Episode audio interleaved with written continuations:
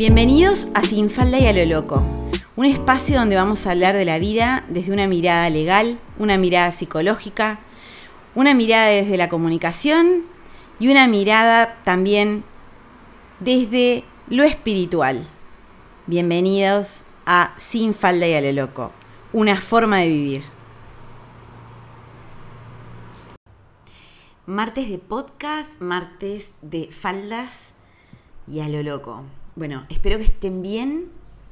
Acá el día siguiente al primero de mayo, que en muchos países del mundo es la celebración del Día de los Trabajadores. Y mm, en realidad hoy quiero hablar acerca del trabajo y el placer.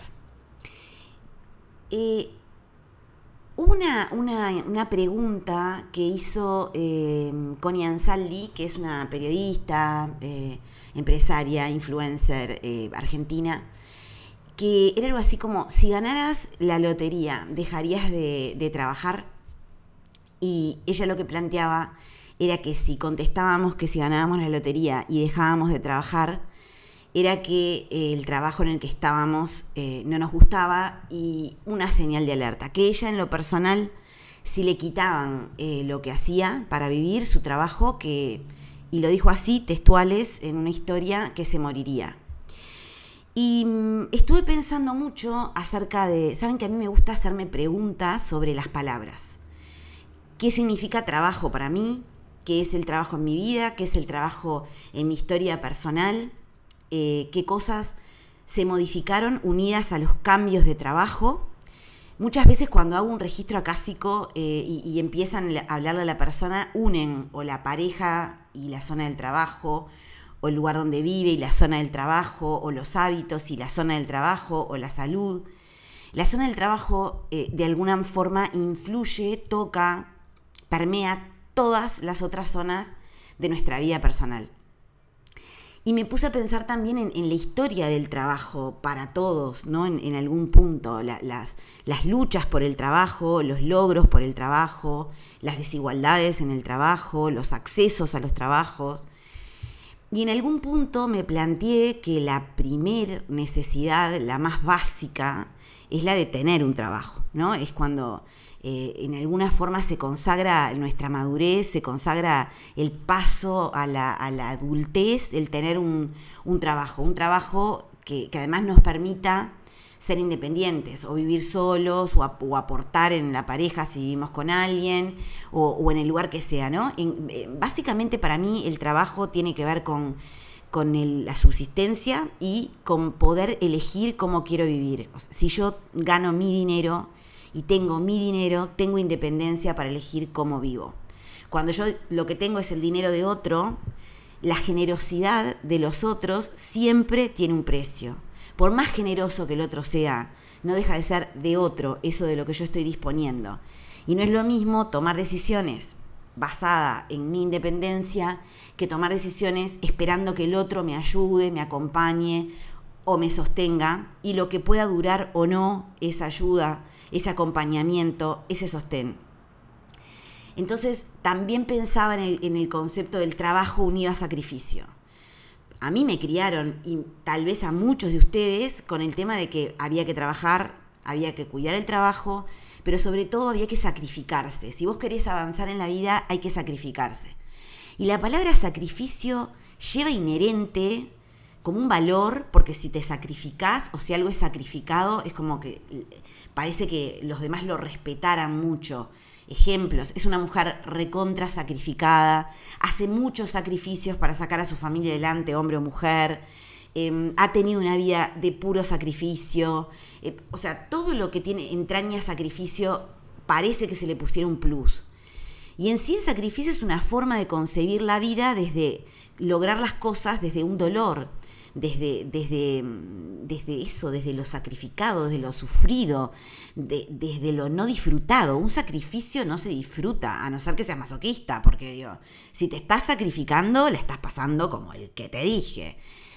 Y el tema es que en esa cuestión del sacrificio como valor, así crecemos modositas, organizaditas, sacrificaditas y con unas vidas que no nos gustan para nada. Y cuando nos animamos a mirar cómo vivimos, tampoco tocamos mucho porque si afectamos al resto, o más aún, si afectamos la imagen que los otros tienen acerca de nosotros, nos parece que ya no nos van a querer tanto, ni a admirar tanto, ni a valorar tanto.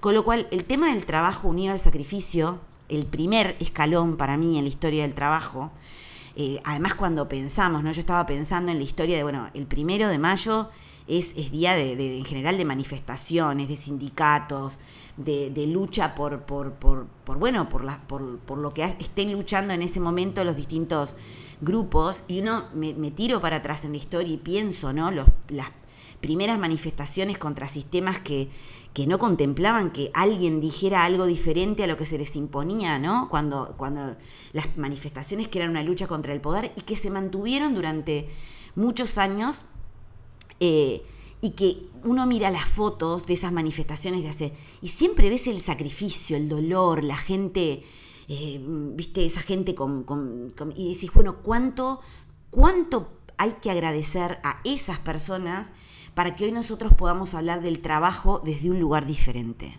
¿Cuánto? Porque es fácil, yo a veces miro, ¿no? Personas con las cuales he trabajado en sus procesos y veo cómo están ahora y cómo disfrutan de su vida, y digo, sí, pero cuánto proceso hay acá detrás, cuánto sufrimiento, cuánto dolor, cuánto, cuánta lucha personal, cuánto trabajo personal. Pero uno en general lo que ve es el producto, lo que vemos es lo que hay hoy. Y nos olvidamos de lo que hay atrás. Entonces, en primer lugar, agradecer a cada una de las personas, ignotas o famosas, no importa, que están detrás de lo que hoy vemos como algo natural, como algo que tiene que suceder sí o sí. Y que sin embargo siento que en algunos momentos los derechos estaban muchísimo más claros. Y acá me salto para otro tema, como hago yo, y que pienso, recuerdan que cuando empezó en, la pandemia el tema del trabajo virtual, una de, los grandes, de las grandes situaciones era que no estaba regulado, no, no había una regulación. Entonces, para algunos resultó muy bien, pero para otros era trabajar mucho más porque era muy difícil cuando cortaban. Para algunos empleadores sentían que no tener al trabajador abajo del ojo eh, era como que lo estaban estafando o estaba perdiendo dinero. Algunos comprendieron que que las personas trabajemos en mejores situaciones hacen que también seamos más productivos y más creativos, porque si tu vida funciona mejor, vas a funcionar mejor en todas las áreas de tu vida. Pero en todo caso van surgiendo nuevas situaciones, nuevos escenarios y hay que ir también pensando en, nuevos derechos, nuevas obligaciones, nuevas maneras de plantarse ante el trabajo. Y pasando del primer paso ese, ¿no? De, derecho a tener un trabajo, el trabajo como maduración, el trabajo como independencia, empezamos, se me ocurre muy fuertemente cuando la pandemia, a plantearnos cuánto valía nuestro trabajo. Porque hubo una explosión muy grande de emprendedoras, muchas emprendedoras.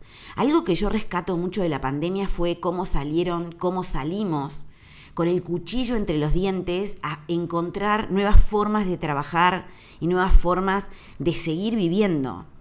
De qué manera también en ese tiempo nos solidarizamos, hicimos visibles el proyecto de las otras, para que todas pudiéramos, porque claramente si todas podemos, todas podemos consumir de lo que la otra produce, sea lo que sea sea algo tangible, sea un intangible, sea un servicio, sea espiritual, sea absolutamente terrenal.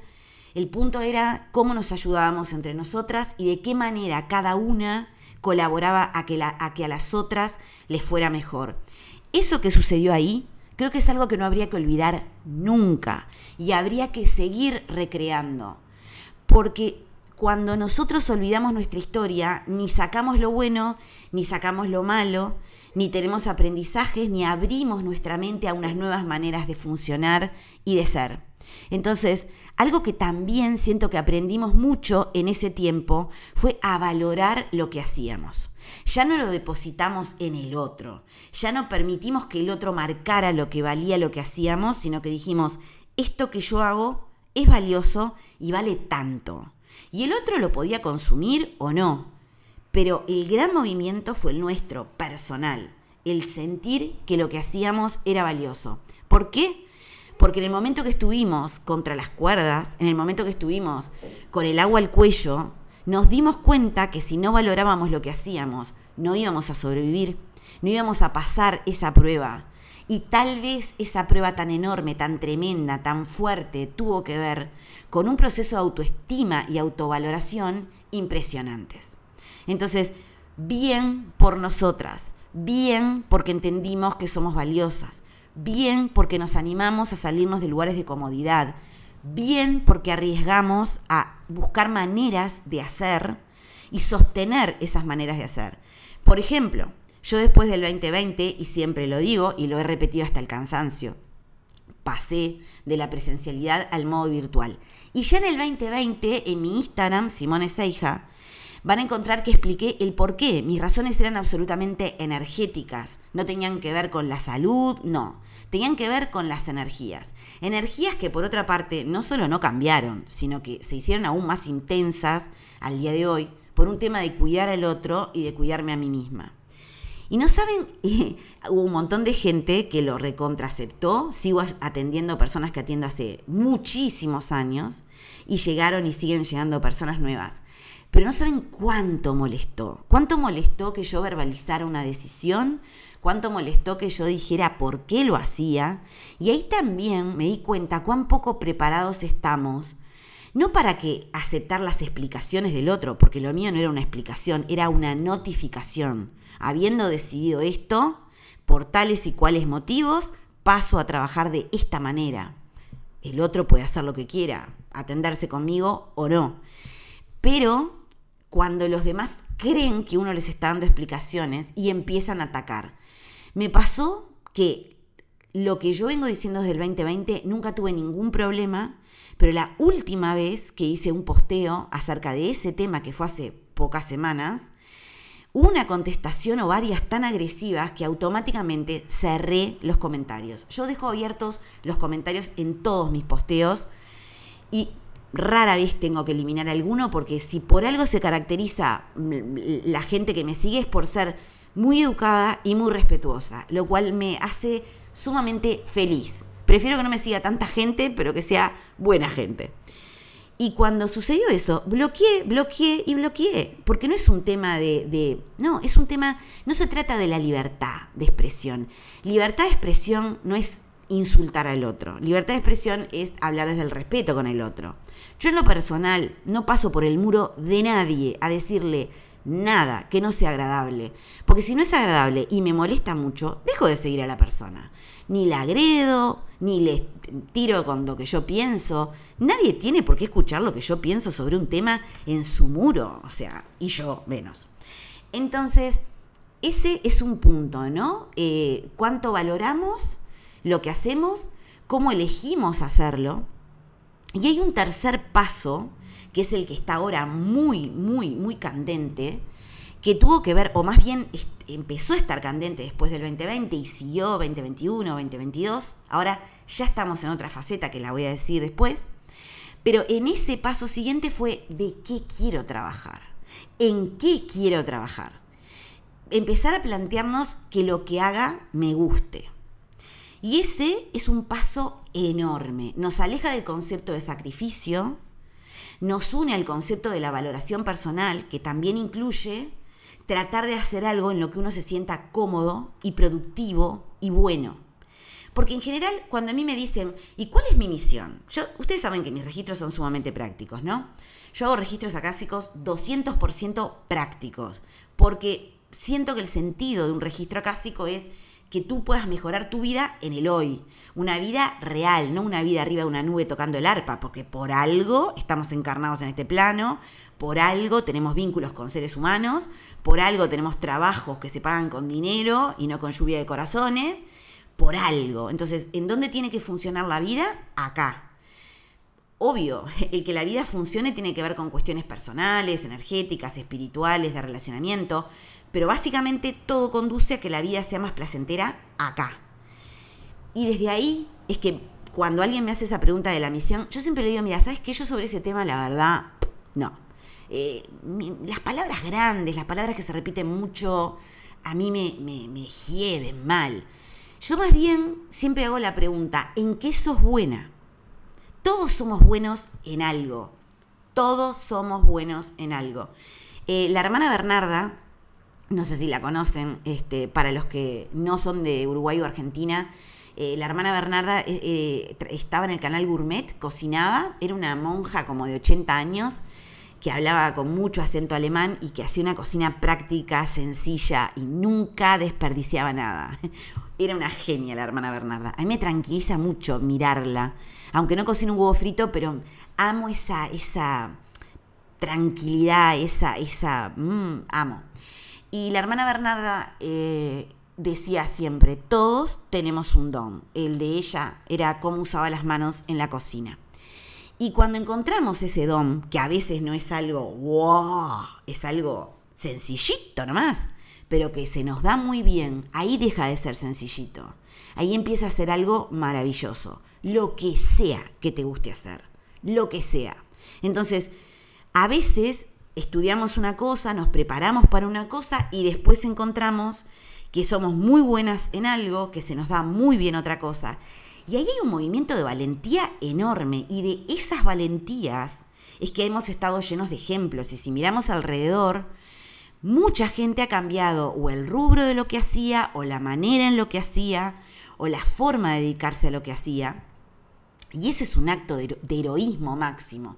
Cuando vos decís, bueno, todo lo que hice en mi vida es hasta acá, pero voy a arriesgar, voy a arriesgar porque esto no me hace feliz, no me hace bien. Cuando vos abrís los ojos y pensás en ir a trabajar y lo vivís como un peso, por supuesto que pueden haber circunstancias personales, hay temas personales que a veces hacen que no tengamos ganas de nada, también eso incluye el trabajo. Pero cuando todo está medianamente bien en la vida y lo que nos está Mm, dando un, malestar, lo que nos está dando una amargura, es el trabajo, es buena cosa pensar qué sentimos cuando vamos a trabajar, qué sentimos cuando termina la jornada, qué sentimos en el durante, cómo nos sentimos en, en ese aspecto de la vida que es tan importante. Y en base a eso, en base al sentir, empezar a idear, pensar, elaborar como quisiéramos. Y ahí cuando empezamos a pensar en el cómo queremos y empezamos a plasmar ideas que a veces parecen totalmente locas, eh, empiezan a surgir oportunidades, empiezan a surgir situaciones.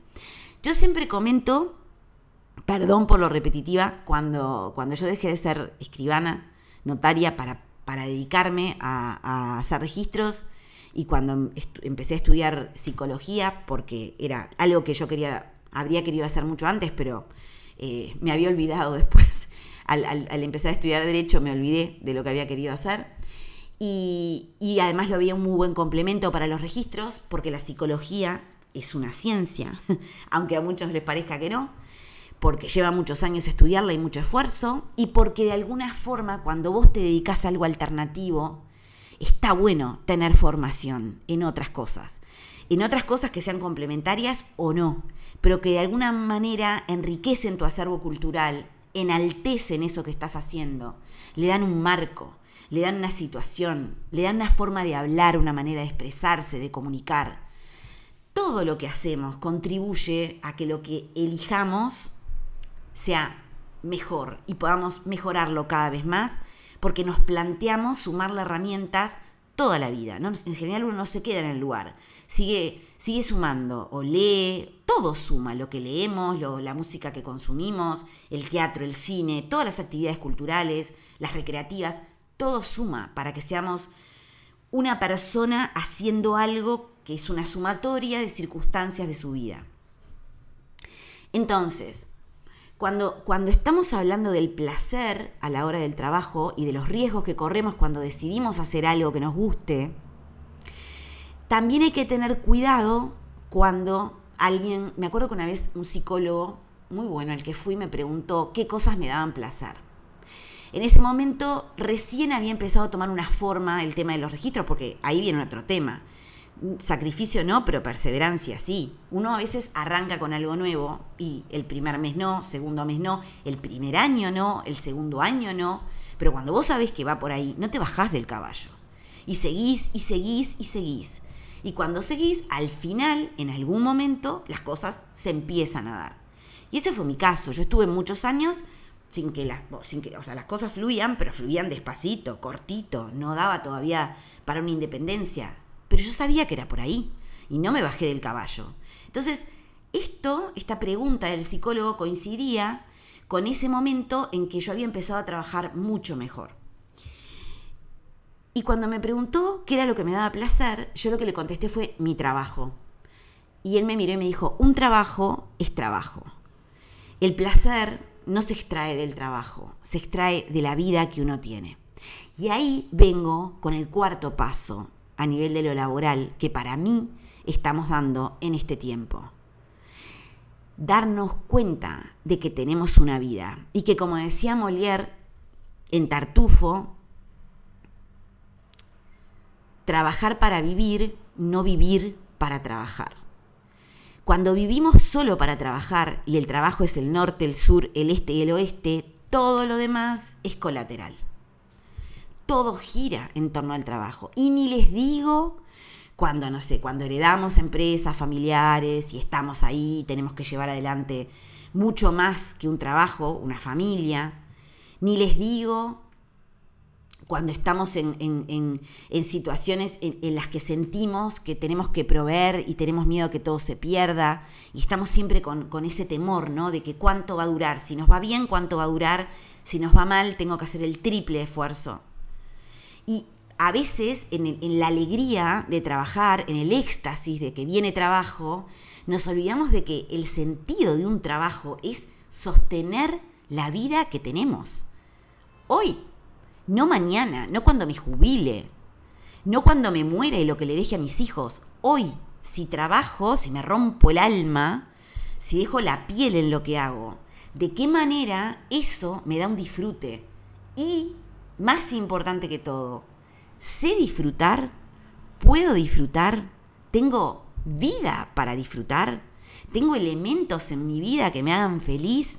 Y que cuando llega el fin de semana diga, qué bueno, llegó el fin de semana y no estar esperando a que llegue el lunes para empezar a trabajar porque el trabajo es mi vida. Y después está el tema de cortar, ¿no? De, y ahí lo digo con conocimiento de causa, porque mm, yo tengo el trabajo del cual vivo, que es la lectura de los registros, las constelaciones acásicas, la limpieza de espacios, las iniciaciones en registros, todo vinculado a los registros. No soy todóloga, me especializo en algo que son los registros. Ah, y los registros con trabajo personal, que es terapia. Em, pero además hago un trabajo no remunerado. En mi trabajo no remunerado, por ejemplo, es este, el podcast. El podcast no tiene ninguna remuneración de ningún tipo. No tengo sponsor, no, hago nada, ni, te paga Spotify un mango porque vos eh, hagas un podcast. Y los posteos de todos los días, las historias, eh, las historias que subo hablando cada día, todo lo que yo hago por fuera de lo que es mi trabajo no es remunerado en ningún ámbito. Y eso se llama servicio.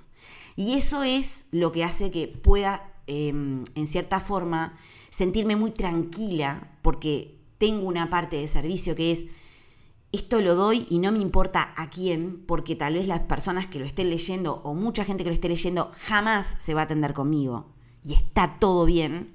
Y luego está lo que me permite vivir de lo que hago y también hacer ese servicio, porque si, si, no entra dinero por algún lado, no tengo de qué vivir, y si no tengo de qué vivir, no puedo dar nada gratuitamente. Entonces, hay un círculo de abundancia maravilloso que es entregar, recibir, porque se recibe mucho afecto, y también trabajar, ponerle un valor a lo que uno hace, no tener miedo a poner un valor a lo que uno hace, que hace que también los otros valoren lo que uno hace de otra manera. Y en esa cuestión de la, de la vida placentera y de, y, de, y de tener un trabajo que no tiene horario, porque sí tiene horario mi trabajo de atención, porque tiene horarios, trabajo con agenda, eh, pero lo que haces porque querés no tiene horario. Lo haces en los momentos que serían de tu espacio personal. Y ahí hay que saber decir hasta qué punto.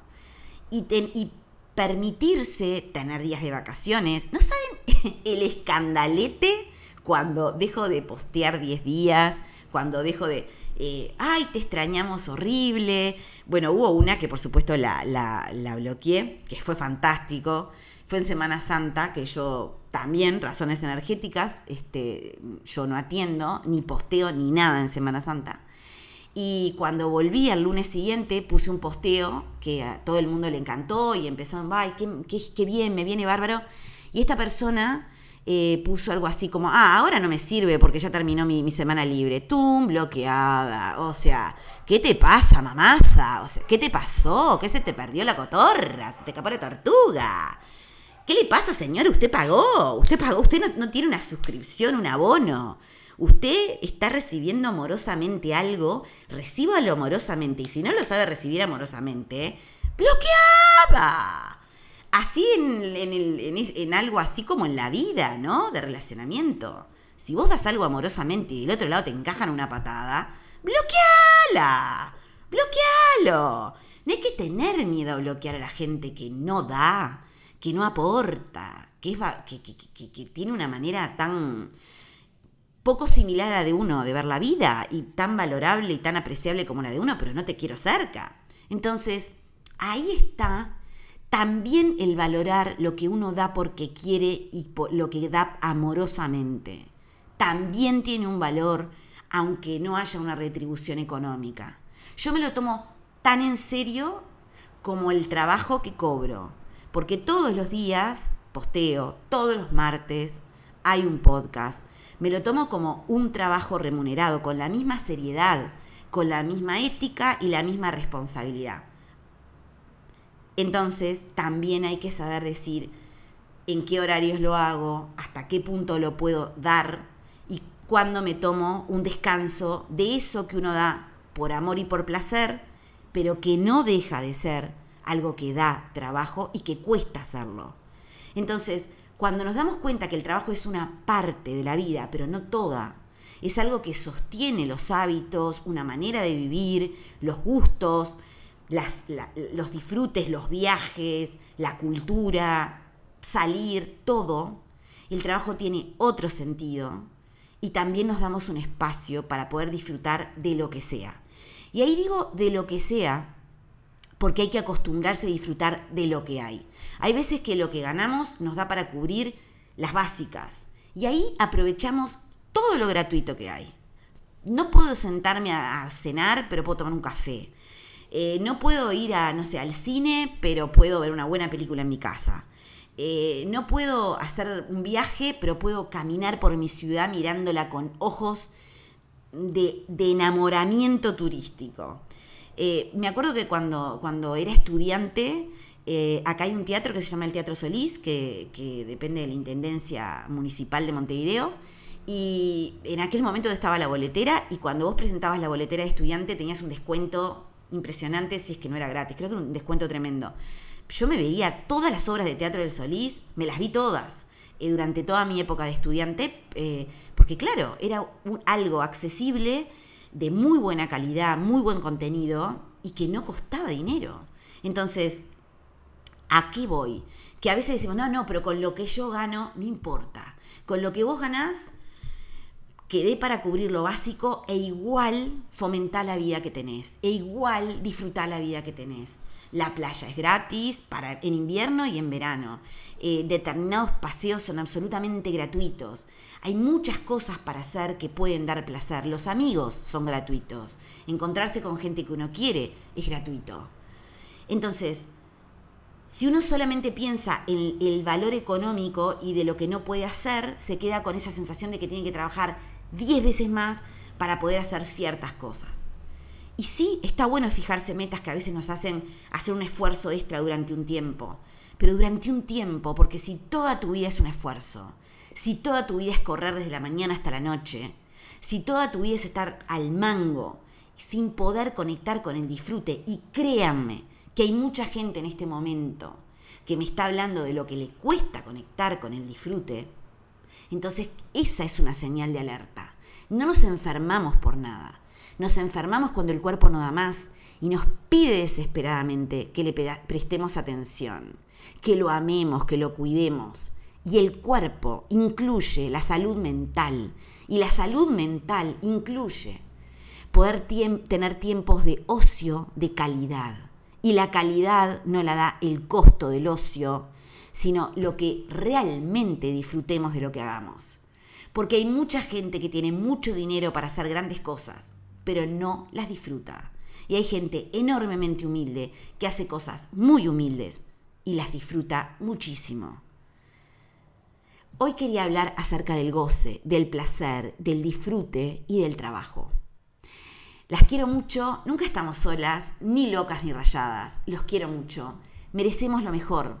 Merecemos lo que sentimos que merecemos. Merecemos lo que merecemos y somos las responsables y los responsables de darnos lo que merecemos. Nos vemos el próximo martes, espero que estén muy bien.